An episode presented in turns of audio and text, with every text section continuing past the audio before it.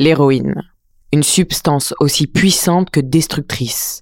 Un opiacé redoutable au potentiel addictif sans égal. On se persuade souvent que ce fléau nous n'y succomberons jamais. Et pourtant, la réalité est implacable, car il suffit parfois d'une série de rencontres malheureuses et d'une bataille intérieure pour sombrer irrémédiablement.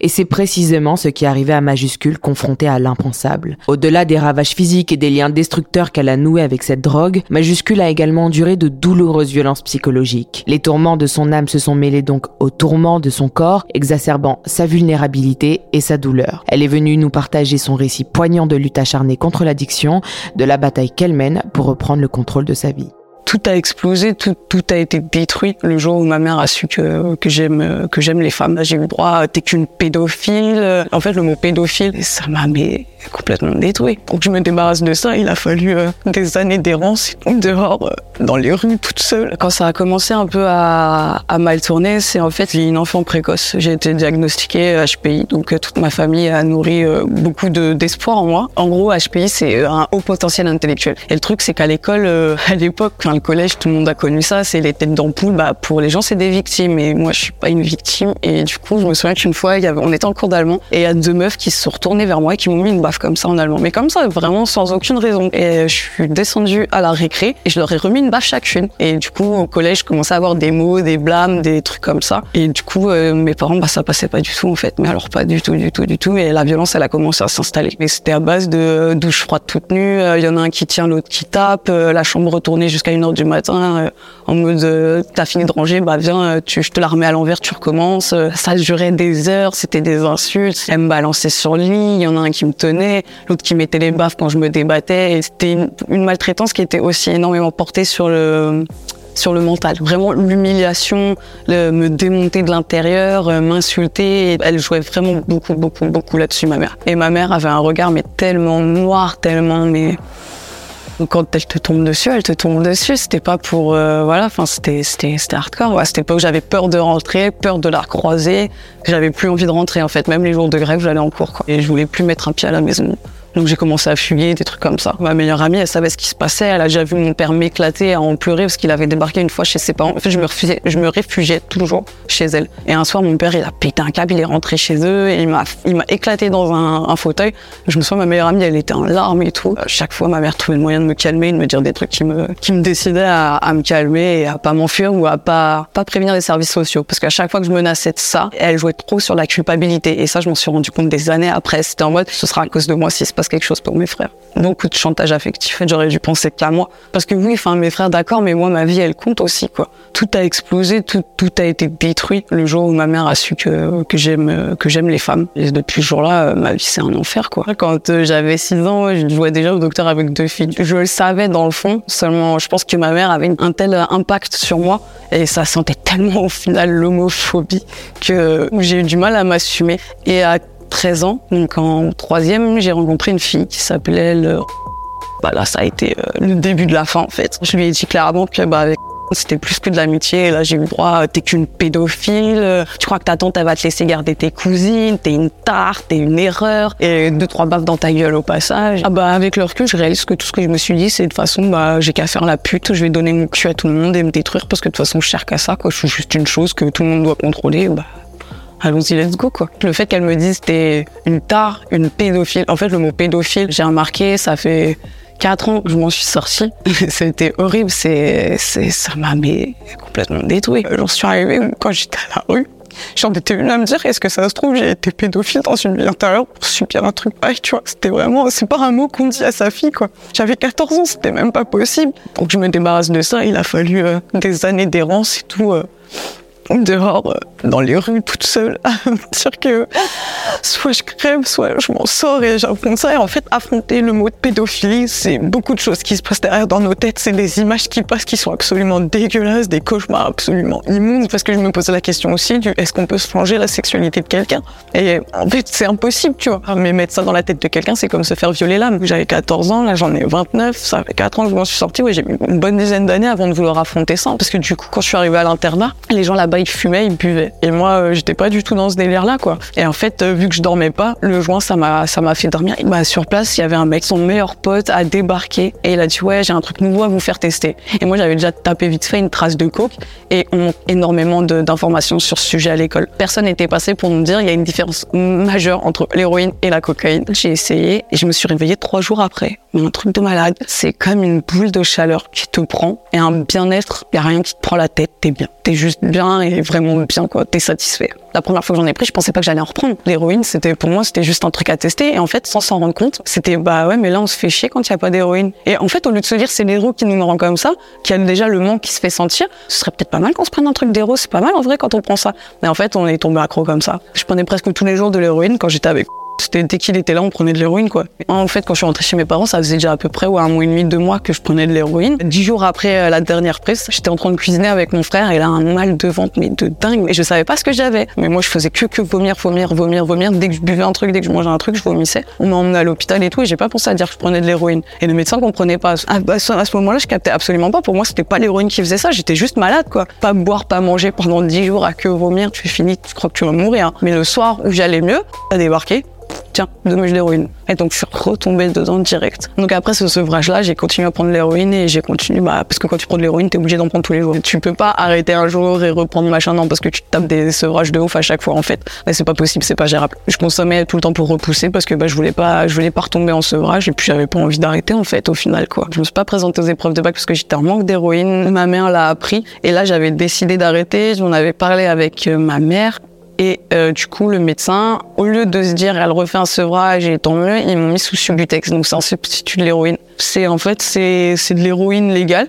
qu'on te donne à la pharmacie pour que tu te réintègres à la société. Qu'en gros, tu pu chercher ta drogue, que tu traînes plus trop avec les drogués, soi-disant, et que tu te réintègres. Le truc, c'est que j'avais commencé les teufs entre temps. Et euh, du coup, j'ai commencé à découvrir les autres drogues aussi au passage. En plus de l'héroïne, euh, les extras, la MD, tout ça, quoi le LSD. Euh, J'ai rencontré des potes et je commençais à vendre des extasies, de l'extasie, beaucoup beaucoup de MD et de l'extasie et je commençais à me faire pas mal de un bon business. En fait, j'avais vraiment des potes, mais j'avais aussi d'autres personnes qui au final ont profité de moi de ouf. Si même le côté amical s'y met, franchement c'est bon, c'est même plus la peine que je vive quoi. Oh, C'était trop, mais beaucoup, beaucoup, beaucoup trop. Pour moi, encaissé, j'étais détruite, ils m'ont tous détruit en fait. J'ai fait une tentative de suicide, j'avais envie de crever, en même temps pas trop envie, plus un appel à l'aide quoi. Euh, Suite à ma première TS, ma mère elle s'est dit tu vas aller chez en fait, c'était un pote de ma mère. Attends, je fais une TS, j'en suis tellement mal parce que je m'assume pas. Et toi, tu m'envoies chez qui Chez un mec. En gros, elle m'envoie faire la pute chez un mec, genre deviens hétéro et tu vois, va-t'en quoi. Et euh, je me souviens, ma mère, elle lui a proposé 300 euros et lui, il savait qu'il allait me baiser. 300 euros de loyer. Et en fait, quand j'ai su que j'allais aller chez J'étais à l'HP et, en fait c'est là que je suis tombée malade. Genre il y a là un, truc qui s'est passé en moi, genre j'ai mes muscles ont commencé à exploser, mais ça a pas duré longtemps, genre deux trois jours. Je leur ai dit que les médicaments étaient trop forts, ils m'ont pas écouté, ils ont attendu deux trois jours avant de baisser la dose et je pense que je crois que ça a fait péter un truc dans mon cerveau. Parce que depuis j'ai une maladie qui s'appelle la maladie des jambes sans repos de Willis Boom. Le stress me fait éclater les muscles. Vraiment euh, impossible de dormir cette maladie, elle est horrible. Et du coup je suis allée chez il coupait l'eau chaude quand j'étais sous la douche pour pouvoir me me me, me ken, quoi. Désolé de dire ça comme ça, mais c'était ça. Il m'éclatait des bouteilles d'huile dans le dos. Quand je lui ai fait comprendre que c'était mort, je voulais plus, je voulais plus. Ça a terminé et là, ça a été rédhibitoire. J'ai dit plus jamais, je laisse un mec me toucher, mais plus jamais. Et je faisais même des cauchemars où euh, j'étais avec des mecs. En fait, je faisais un cauchemar où j'aimais ça, mais à chaque fois que je me réveillais, c'était une horreur, quoi. C'était un cauchemar où ma mère avait réussi à me rendre hétéro. Et quand j'ai commencé à retrouver mon corps, un profond dégoût. C'était ignoble, dégueulasse. C'est pas que je pouvais plus me regarder, c'est que là, j'ai commencé à avoir vraiment envie de crever. Et encore aujourd'hui, je me dis, mais où j'étais? Comment j'ai pu accepter ça? Comment j'ai pu ne pas m'assumer lesbienne autant d'années? Et en fait, on est beaucoup dans ce cas-là. Et quand j'y repense, j'ai l'impression de vivre un viol encore et encore et encore et encore et encore. J'aurais toujours ce souvenir de m'être fait baiser par des mecs et pas avoir su dire non, pas avoir su dire j'aime pas ça, je veux pas. J'ai dit plus jamais, plus jamais, plus jamais. J'ai commencé à m'assumer lesbienne, pas bisexuelle, lesbienne. Mais depuis, tu vois, c'est gravé là, 14 juillet 2010, c'est le jour où j'ai arrêté euh, l'héroïne. Que le Subutex, en fait, t'as l'effet de l'héroïne, donc euh, t'as pas besoin de reprendre de l'héroïne. Et quand tu de l'héroïne sous Subutex, tu sens pas. Tu peux pas arrêter le Subutex comme ça, tu fais un sevrage. Et en fait, c'est ce qui s'est passé. J'ai voulu arrêter, et là, en fait, la maladie, elle s'est déclarée. Au bout de 8 mois, Je suis allée voir des médecins, ils m'ont dit qu'ils savaient même pas comment j'avais pu tenir aussi longtemps. J'étais dans un état euh, et je suis retournée à une teuf. Et il y a un mec qui m'a dit mais écoute au lieu de souffrir, mais prends de la méthadone, arrête-toi. Enfin franchement t'es là, t'es mal. Et heureusement que je l'ai écouté parce que j'ai commencé à revivre. C'est plus euh, plus sécurisé. On te donne pas de la méthadone comme ça. Et le truc c'est que j'ai jamais réellement pu arrêter à cause de cette maladie. Donc là j'essaie de réduire les doses et je me dis que c'est beaucoup dans ma tête aussi. Et que le jour où je serai bien, que j'aurai une femme, que je serai posée, je pense que là je pourrais réenvisager d'arrêter la méthadone. Et en fait euh, j'avais déjà commencé à écrire des chansons. Ma mère elle m'a toujours dit, tu sais pas chanter, c'est nul, arrête, tu vois. Mais j'ai toujours écrit. Par contre, elle a toujours dit que j'écrivais très bien. Mais donc, du coup, j'avais jamais poussé la chanson. Et en fait, à l'HP, euh, il y avait une salle de musique et en fait, j'avais plein de poèmes dont je savais pas quoi faire. Il y avait un mec qui jouait de la musique. Et je me suis mise à, euh, slammer. Et du coup, j'ai commencé à m'intéresser à la musique et tout. De voir tout le chemin que j'ai parcouru aujourd'hui. Donc, de me sortir de la rue. Là, j'emménage dans un F2 dans 10 jours, même pas. Et j'ai repris le sport. J'ai arrêté la cigarette aussi. Hein. Je fume même plus de cigarette. Hein. Et du coup, je reprends même mes études. Je fais du droit là en septembre. Franchement, des je me dis, ouais, le recul que je prends et tout, c'est assez incroyable. Le chemin que j'ai fait, surtout que tout le monde me disait, plus jamais elle s'en sortira. Tout le monde me voyait, non, et franchement, euh, je m'en suis sortie. Ce que je dirais aux gens, c'est qu'on peut s'en sortir. Tout est possible. Quand on veut, on peut. Ça peut être très très long, par contre. C'est pas un truc qui se fait du jour au lendemain. Et il faut savoir un truc, c'est que tous les potes d'avant, euh, bah, il y a plus, quoi. Tu les zappes, tu les oublies. Les gens qui disent oui, mais moi je continue à les voir, bah, tu peux être sûr que quelques mois après, ils sont retombés dedans, quoi. Tu peux pas continuer à arrêter et continuer à côtoyer des gens qui se droguent. C'est pas possible. Les deux sont totalement incompatibles. Origine. Majuscule, on vient d'écouter ton interview. Déjà, je suis très contente de pouvoir parler avec toi aujourd'hui. Est-ce que tu peux me dire comment tu vas? Euh, Bah écoute, euh, ça va toujours mieux, toujours mieux, même si j'ai eu des moments euh, un peu down, un peu bas, mais ça va toujours mieux et je lâche pas l'affaire. Et toi Bah écoute, ça va. J'ai plein de petites questions à te poser parce que du coup, ça commence à dater un petit peu. L'interview qu'on avait faite ensemble, c'était il y a... En août 2021, je crois, un truc comme ça. Ouais, c'est ça. Donc, on s'est pas trop parlé depuis. Donc, je voudrais savoir un petit peu, toi, où t'en es. Je sais que tu avais beaucoup de projets autour de la musique. Tu suivais un traitement, tu étais sous méthadone à l'époque. Est-ce que tu peux me donner un peu des nouvelles de toi globalement euh, Qu'est-ce qui s'est passé pour toi depuis? Alors écoute, euh, moi dès le lendemain de l'interview, j'ai eu une très mauvaise surprise, c'est que comme euh, bah, j'ai parlé de mes parents et euh, ma meilleure amie forcément a partagé le, dès le lendemain de l'interview, bah, ma mère m'a pas du tout accepté. Je me suis fait rejeter par la totalité de ma famille à accepter deux personnes parce qu'ils ont estimé que même si c'était vrai, j'avais pas en parlé sur les réseaux. même ma petite cousine, elle a carrément pas voulu y croire, donc je me suis retrouvée complètement seule du jour au lendemain. Et et euh, du coup, ça s'est un peu mal passé euh, après parce que bah, je l'ai vraiment très très mal vécu, surtout euh, de la part de ma petite cousine qui était vraiment comme la prunelle de mes yeux à qui j'avais jamais rien dit parce que j'estimais qu'elle avait pas à savoir ça. Elle était beaucoup plus jeune que moi. Enfin, elle est beaucoup plus jeune que moi. Et en plus de ça, mon père est décédé quelques mois plus tard et il n'a pas fait l'effort de revenir me parler. Ma mère m'a envoyé un message en me disant, donc en plus en prenant des gens à partie dans l'histoire, comme s'il allait se passer quelque chose. Donc moi au début, j'ai pas voulu y croire en me disant oui, ton père a un cancer euh, est-ce que tu veux des nouvelles, ceci, cela? Et moi, je me suis dit, mais il n'est pas assez grand pour m'envoyer un message, il est encore un peu près en bon état, pourquoi c'est pas lui qui le fait? Et c'est peut-être dur à entendre, peut-être dur à, comprendre, mais il a passé sa vie en silence, il a jamais rien dit, jamais pris de ma défense, et je me suis dit, s'il est toujours pas capable de me parler alors qu'il sait qu'il va mourir, je vois pas l'intérêt de revenir en fait. Mmh, c'est ton choix. Hein. C'est ah oui, c'est mon choix, c'est mon choix, je l'assume, même si aujourd'hui ça fait mal, des fois ça me prend parce qu'en fait j'ai réalisé que quand j'ai eu la lettre du notaire, donc en fait il est mort, je l'ai appris, je sais plus comment deux ou trois mois après. Euh, en fait, c'est la réalisation qui est assez dure, même si j'ai dit que j'irai plus jamais à des enterrements. Euh, c'est le, le fait de réaliser sur plusieurs mois, plusieurs années, ça, ça vient comme ça par vague. Et bah, j'en pleure, mais c'est j'ai pas vraiment de regrets. Je me dis juste, euh, franchement, c'est nul, quoi. Euh, je suis désolée d'apprendre ça pour ton papa. Je ne savais pas. Désolée pour toi d'apprendre cette nouvelle de cette manière. C'est un peu le, truc qu'on dit souvent quand on discute avec les gens après les interviews, qui ont peut-être cette crainte de froisser leur famille, de, de, dire des choses qui peuvent heurter certaines personnes qui ont été partie prenante de l'histoire. Je dis toujours qu'en fait, les gens, ils viennent, ils le font pour eux. C'est-à-dire que toi, tu as rapporté des choses qui étaient factuelles, des choses que tu as ressenties. T'as pas inventé une histoire. T'as pas prêté des actions à des gens qui n'avaient pas fait de même en fait. Dans ces moments-là, j'ai tendance à dire que toi tu as raconté ta vérité et que tu sais pourquoi tu l'as fait, tu sais pourquoi tu avais besoin de faire cette démarche et tu sais pourquoi tu avais euh, envie de libérer la parole autour de ton histoire. Clairement, je sais, hein, j'ai vraiment aucun regret là-dessus, euh, j'ai pas de remords non plus. Je pensais vraiment mettre en avant le fait que les gens peuvent changer et que les histoires peuvent bien se terminer et malheureusement, euh, elle l'a pas pris comme ça. Mon père, je, je sais même pas ce qu'il en a pensé puisqu'il n'a encore une fois rien dit. À côté de ça, bah difficilement mais sûrement je suis retombée un peu dans la seule drogue que j'avais pas pas arrêté pour moi, qui m'a un peu prise à la gorge le crack. Ça fait cinq mois que je suis de nouveau euh, complètement clean parce que bah j'en étais arrivé à un point où vraiment euh, j'avais qu'une envie, c'était soit crever, soit fallait que je m'en sorte. Il s'est passé vraiment des trucs de Mhm. fou entre temps, donc j'ai quand même repris mes études de droit. Ouais, c'était dans tes projets, ça, il me semble. Ouais, ouais, non, mais j'ai réussi. Le truc, c'est que j'ai commencé l'année avec six mois de retard, le temps de mettre les 700 euros de côté. Bah, j'ai voulu retaper mon année parce que voilà, ça l'aurait pas fait en six mois. euh, C'était trop de, trop de carences et tout. Surtout, je reprenais les cours après euh, 12 ans d'arrêt. donc, le temps que je me remette dans le bain. Et donc, en fait, entre temps, je me suis trouvé un petit CDI posé à Paris, tout ça. Ça se passait très bien. Ouais. Le truc, c'est que j'ai tourné un clip pour ma musique. Donc, euh, la musique, euh, ça avançait toujours très lentement à cause de mon producteur euh, qui va vaciller un peu, on va dire. Et en fait, j'ai fini par vouloir tourner le clip de XX euh, que et j'ai eu la mauvaise surprise de me faire agresser sexuellement dans la nuit. Moi, je suis restée passer la soirée dans l'hôtel où on avait tourné une scène. Le mec, je voyais qu'il était un peu voilà, donc je le recale, je le recale, je me dis je vais finir par le dégager et en fait euh, le temps a tourné et il me dit ouais là je peux plus partir, je vais dormir dehors et du coup euh, je lui dis bon vas-y tu restes là mais la vérité tu me touches pas et moi tant que je suis réveillée je sais que physiquement il aurait pas été capable de me faire quoi que ce soit. Je, sais me défendre et preuve en est il n'a rien fait pendant que j'étais réveillée, il a simplement attendu que je m'endorme. Donc je me suis réveillée, le mec avait les mains où il fallait pas. J'étais complètement choquée au réveil dans le sens où en fait ça fait des années que je m'assume lesbienne. Quand je savais pas dire non, les mecs me touchaient et là que je sais dire non, il y en a un qui ose faire ça. Et en fait dans ma tête c'était vraiment un brouillard, un truc de ouf total. C'était soit je le tabasse, mais c'est moi qui allais prendre derrière. Et vu qu'en ce moment, en plus, je faisais mes études de droit, je me suis dit non, c'est vraiment pas le moment. Je vais faire confiance à la justice. Et bah, dis-toi, ça fait un an que j'ai porté plainte. Le mec, j'ai réussi à lui faire avouer par message. Donc, j'ai toutes les preuves par SMS, tout. SMS, WhatsApp, tout, tout. Le mec, il a avoué.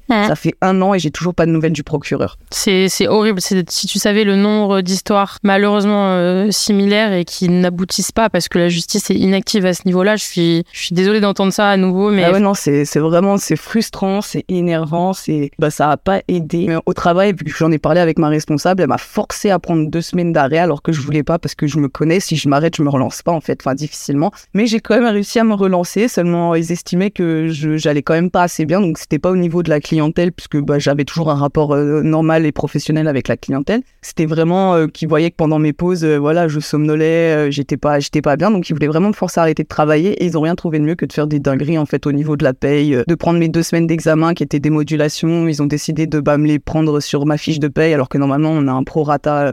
Enfin, on a une saisie maximale légale à prendre sur salaire. Et euh, il s'est passé des dingueries. Il y a même eu un article dans Le Monde. Il y a un manager qui a fait boire du détergent à un petit de 18 ans qui s'est retrouvé une semaine dans le coma. Il y a eu une autre agression sexuelle dans la boîte. euh, Enfin, que des trucs comme ça. waouh. Ah ouais, non, c'est un truc de dingue. Et je raconte pas des bêtises. hein. Il y a vraiment eu un article et tout. Et euh, Ouais. il y avait une syndicat qui avait pris en charge les dossiers et tout. Et euh, du coup, moi, en janvier, je finis par retourner au boulot en me disant, ouais, s'ils me payent pas, au moins j'y vais que 15 heures. Ils m'ont payé 30 euros. Donc j'ai fini par péter un câble et insulter ma responsable. Enfin, je l'ai pas vraiment insulté. Je lui ai dit aussi, arrête de me parler parce que ça sert à rien, sinon je vais m'énerver. Et quelques autres trucs. Et du coup, ils ont profité pour me virer pour faute grave.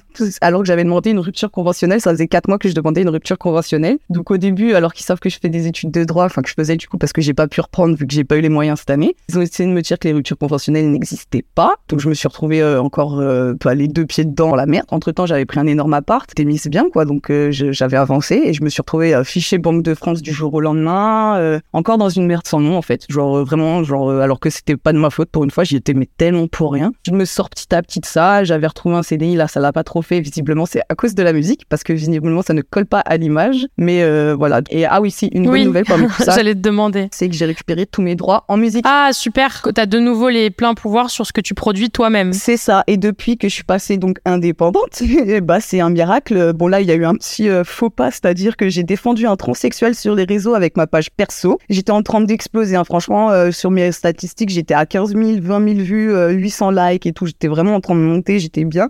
Et euh, je défends le transsexuel et c'est pas le mec que je que du coup que pas celui que je défends mais l'autre celui que du coup euh, il disait vraiment des trucs inhumains.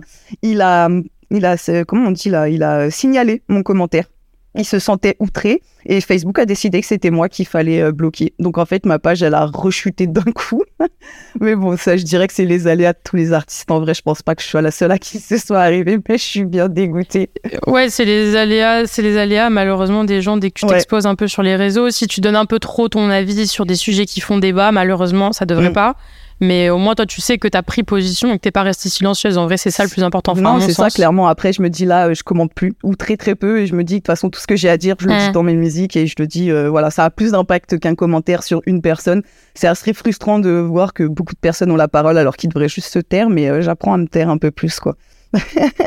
Hum. Ouais, des fois, en fait, des fois, il faut voir aussi euh, qu'est-ce que tu gagnes, qu'est-ce que tu y laisses. Malheureusement, il faut que tu penses à toi dans ces Mm, moments-là. C'est ça, c'est ça, c'est ça, c'est ça. Et C'est dur des fois de penser qu'à soi. Enfin, je sais que je suis une personne qui est vraiment pas euh, égocentrée ou quoi que ce soit, et j'ai pour, j'ai vraiment pour but de bah de, de prôner la tolérance, tout ça. Et donc quand je vois les réseaux sociaux, ce qui, enfin les gens comment ils parlent librement, je me dis mais c'est c'est c'est pas normal en fait. Mais bon, c'est un autre sujet encore. Et donc, la musique a toujours une place très importante dans ta guérison, dans ton processus d'avancée. Quelle place ça a aujourd'hui? À quelle part de ton temps tu consacres à la musique? Euh, alors, en fait, j'ai remarqué en fait toutes les musiques sont pour la même personne. Donc, j'ai toujours aimé qu'une seule femme, ça a toujours été qu'elle. Et pendant longtemps, j'ai laissé de côté parce que bah, c'est une histoire d'horreur un peu qu'on vit ces dernières années avec elle. Ça arrive pas à se finir en fait. Elle me laisse clairement pas partir et j'en avais marre d'écrire pour elle. Donc, j'avais complètement un peu délaissé ça, mais sans délaisser mon rêve. Donc, euh, en fait, quand j'ai quitté l'entreprise, déjà, ça a été hyper simple, miracle d'arrêter le crack parce que je me sentais dix fois mieux. En fait, là, je me mets vraiment dans la musique puisque je suis passé indé il y a quoi, il y a huit mois à peine. Et donc, déjà de passer indé, ça m'a redonné envie de créer. Et là, ça fait euh, trois mois que je m'y mets. Donc, par exemple, là, quand je travaillais, bah, je me levais à 7 heures du matin pour faire deux, trois heures de recherche, de la musique, des, recherches d'instru et tout, pour avant d'aller au travail parce que je sais qu'en rentrant, j'ai la force de rien tellement je suis crevée. Et donc, euh, là, je me lance clairement vraiment dans la musique. C'est-à-dire que j'avais jamais travaillé ma chaîne YouTube, je me mets à la travailler. Euh, j'avais jamais travaillé les vidéos parce que je c'est pas mon truc. Et là, je vais bientôt investir dans une caméra, j'ai investi dans un setup. Ok. Donc, vraiment, là, je m'y mets sérieusement et euh, je vois que ça porte ses fruits. Donc, euh, bah, je continue Mm. en fait. À quel point la musique t'aide aujourd'hui dans ton processus de guérison et dans ton combat? Je pense que la musique, c'est, il y a même pas besoin de le dire. Je pense pas qu'il y ait de meilleurs moyens de toucher les gens et de pouvoir, euh, non pas changer les esprits en fonction de ma vision, mais c'est de la vision commune que tout le monde a de l'amour et du bienfait que ça a. En fait, les sentiments que les gens n'arrivent pas à exprimer, je veux pouvoir leur donner ça. Et je pense que libérer de quelqu'un d'un poids d'un sentiment qui clash, c'est aussi libérer le monde quelque part. Parce que vraiment, pour moi, c'est les gens les plus frustrés qui sont capables des pires choses. Je me dis, si j'arrive à libérer ces personnes-là, de, bah, de leur montrer que l'amour, c'est pas un truc de faible, je me dis, j'aurais tout réussi. Et après, bah, une fois que je serai un peu plus monté, que voilà, je pourrai un peu plus euh, délivrer mon point de vue, euh, essayer de faire changer les choses sur plusieurs choses. Genre, je suis végane aussi, hein, je m'en cache clairement pas. Et euh, j'aimerais bien ouvrir un refuge plus tard. Je l'appellerai Air Bizarre. Je, je suis trop en kiff là-dessus. C'est vraiment un truc qui me motive de dingue. non, mais c'est stylé, tu vois. Ouais, non, vraiment, la musique, ça a une part énormément importante. Et euh, bon, bah, malheureusement, euh, les chansons d'amour, je continue. Ça me saoule des fois parce que euh, je me dis qu'elle les mérite, mais absolument pas. Mais voilà, c'est tant que je l'aime, je l'aime, donc euh, je peux rien faire contre ça. tu le fais pour toi de toute façon. C'est un processus aussi qui est de toi envers toi-même. Et c'est Oui. comme euh, tu m'en avais parlé pendant l'interview, tu disais que c'était un peu comme un exutoire. Et aujourd'hui, je pense que ça t'aide aussi, même pour soigner d'autres traumas, par exemple, euh, toutes les choses dont on a parlé dans l'interview. Mm. Notamment, peut-être, est-ce que ça t'aide aussi dans ton processus par rapport aux addictions? Comment tu te situes par rapport à ça aujourd'hui? Est-ce que tu te fais aider? Comment tu te situes? En fait, c'est l'argent, soit elle peut passer dans la drogue, soit elle peut passer dans la musique. C'est aussi simple que ça, clairement. Donc, euh, à quitte à choisir, bah, je préfère que ça passe clairement dans la musique. Euh, en fait, la drogue est un moyen pour moi de bah, de pas me suicider. Hein, clairement, ça a toujours- moi, ça a jamais été un plaisir pour moi de me droguer. Vraiment, je le dis haut et fort. Faut que les gens réalisent ça. C'est que pour les trois quarts des gens, et moi, j'ai connu Gare du Nord, j'ai connu tous ces endroits-là où les gens c'est vraiment des tox. Ouais. C'est pas un plaisir pour eux. Ils le font parce que ils ont pas d'autre chose qui les retient à la vie en fait. Et donc la musique, c'est vraiment ouais, comme je le disais, c'est un exutoire. C'est un moyen pour moi de me dire, euh, je suis quelqu'un, j'ai le droit de vivre et euh, j'ai quelque chose à faire dans ce monde. C'est vraiment, euh, c'est, la base la plus importante de ma vie.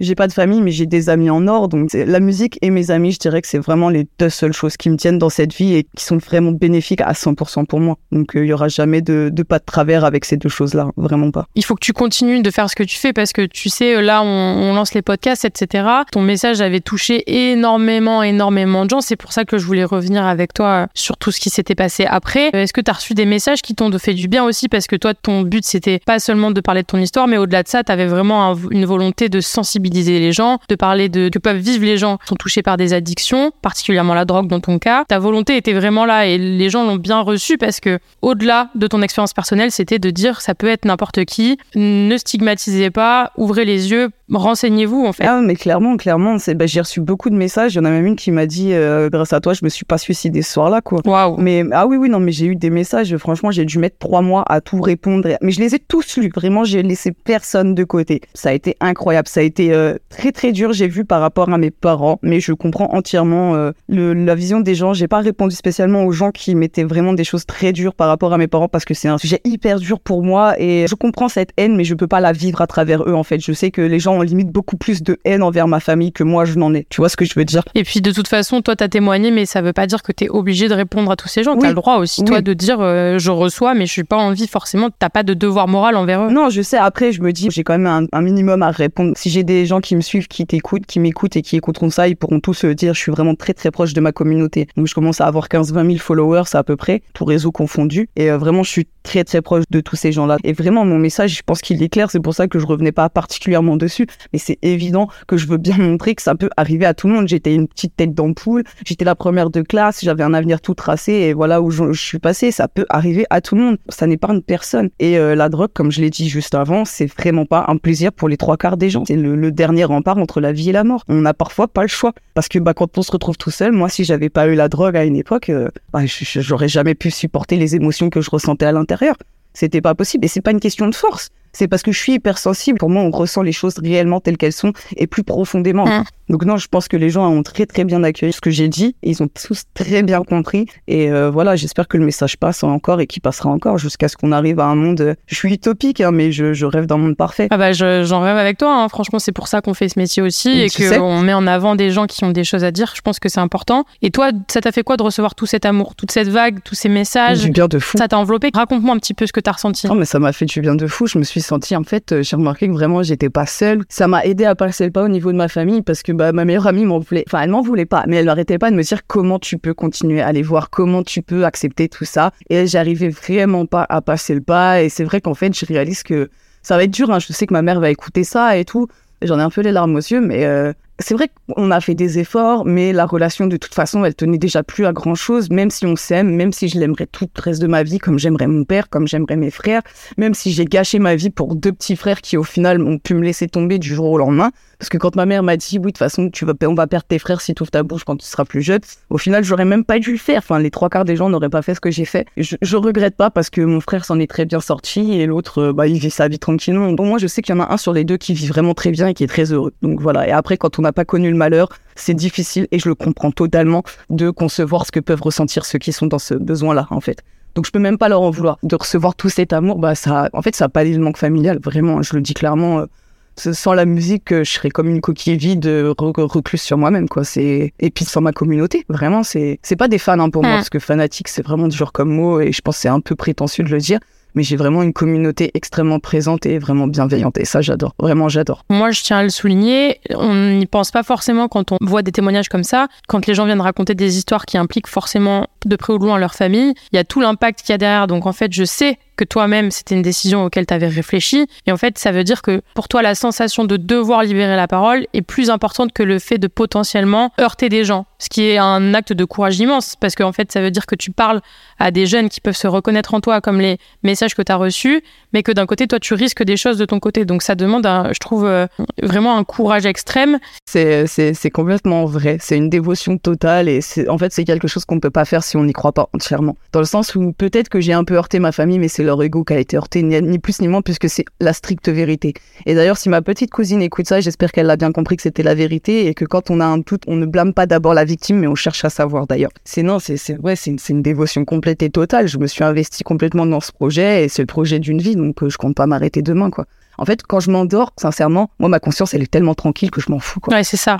J'ai ma maladie qui fait que de temps en temps j'ai mal la nuit, mais ça n'a rien à voir. Je m'endors tellement la conscience tranquille, tellement sereine, ça vaut toutes les peines du monde. Quoi. Et ça t'a aidé dans ce sens-là, le témoignage? Euh, clairement, oui, parce que j'ai fait passer un message et en fait c'est ça que ma famille n'a pas compris, surtout mon frère, un de mon plus grand frère. Enfin, je suis la plus grande, mais le, le deuxième quoi. Il a pas compris que justement en fait ça aiderait plein de personnes dans ma situation. Quand la, la dame est venue me parler en me disant ouais moi je me suis pas suicidée grâce à ton témoignage, je me dis putain j'ai sauvé une vie quoi. Ouais, c'est ça. Ça peut paraître incroyable. Les gens peuvent se dire non mais exagère et tout. Bah écoutez, euh, s'ils veulent, moi j'ai les screens, il hein, n'y a pas de souci, je floute le nom et tout. En fait, même moi, je me dis à l'époque où j'avais 16 ans, donc euh, il y a déjà presque 15 ans, euh, si j'avais pu avoir accès à ça, à des interviews comme ça, si j'avais pu voir des gens parler librement de l'homosexualité, de la drogue, déjà si j'avais su ce que l'héroïne faisait, tout ça, mais putain, j'en serais pas là aujourd'hui c'est un cadeau en fait les réseaux sociaux là-dessus, hein. mm. sincèrement. Hein. Ouais, c'est pour ça c'est hyper important de, le dire que oui, il y a tout un côté courageux, mais qu'au final, vous, votre volonté, c'est avant tout de pouvoir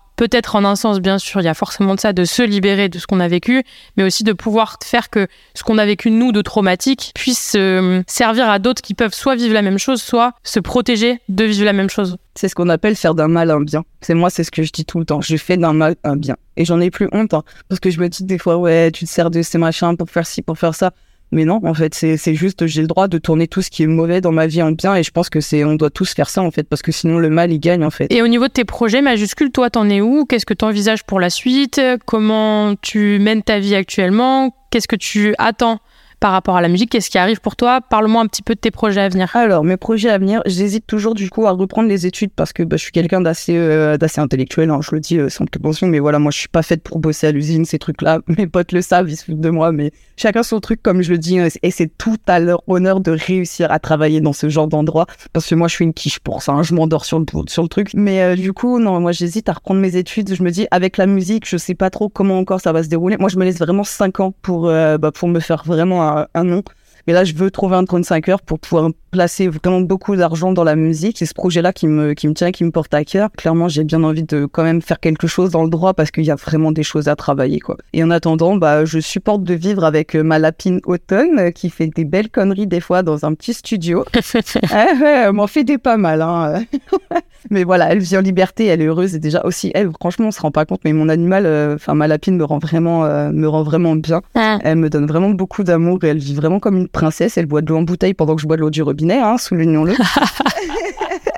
ah ouais, c'est un lapin de luxe. je vis avec elle dans mon petit studio parce que, comme je te dis, j'ai dû passer de mon ancien appart euh, qui était un bon 50 mètres carrés à un petit studio où bah, je vis là-dedans en attendant parce que ça me permet vraiment de mettre de l'argent de côté vu que le loyer est pas élevé. Et en vrai, je pense aussi parce que euh, plus je, retourne dehors, plus, pas dehors euh, dans la rue, hein, je, le dis clairement. Quand par exemple faire du stop et tout ça me rappelle les années où j'étais par contre dehors et j'ai toujours aimé ce, cette ambiance et je pense que je vais prendre un camion et dès que je serai un peu bien dans la musique, je prendrai un camion et j'irai vivre sur la route. C'est vraiment pas mon truc d'être enfermé et d'être bloqué dans un 35 heures et tout. Là, je le fais vraiment que pour la musique, quoi. C'est le temps que ça fonctionne. Je donnerai tout pour ça et, je me calmerai que quand j'y serai arrivé, quoi. Et euh, pourquoi ce besoin de liberté? Pourquoi ce besoin d'aller vraiment vers l'extérieur? Pourquoi tu as envie de découvrir d'autres paysages? Qu'est-ce qui t'anime, toi, là-dedans? C'est un sentiment de vie, c'est-à-dire que c'est pas la société et la norme qu'on essaie de nous imposer. Enfin, je veux dire, ça devient ridicule, comme l'a dit, je crois que c'est Gandhi.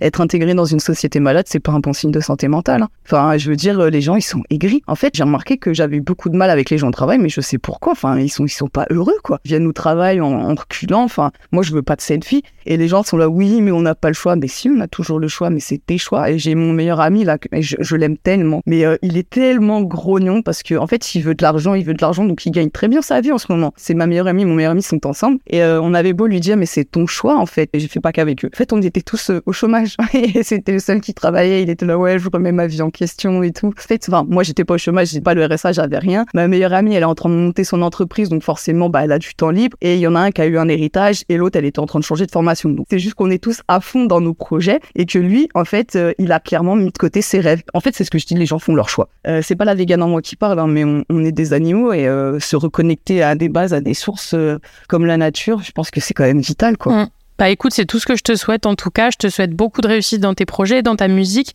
et surtout que tu continues à être animé par euh, bah, cette soif de vivre dont tu parles très bien d'ailleurs. Tu réalises tout ça et que tu nous donnes des nouvelles de comment ça avance de ton côté surtout. Bah t'inquiète pas, je louperai pas de donner des nouvelles.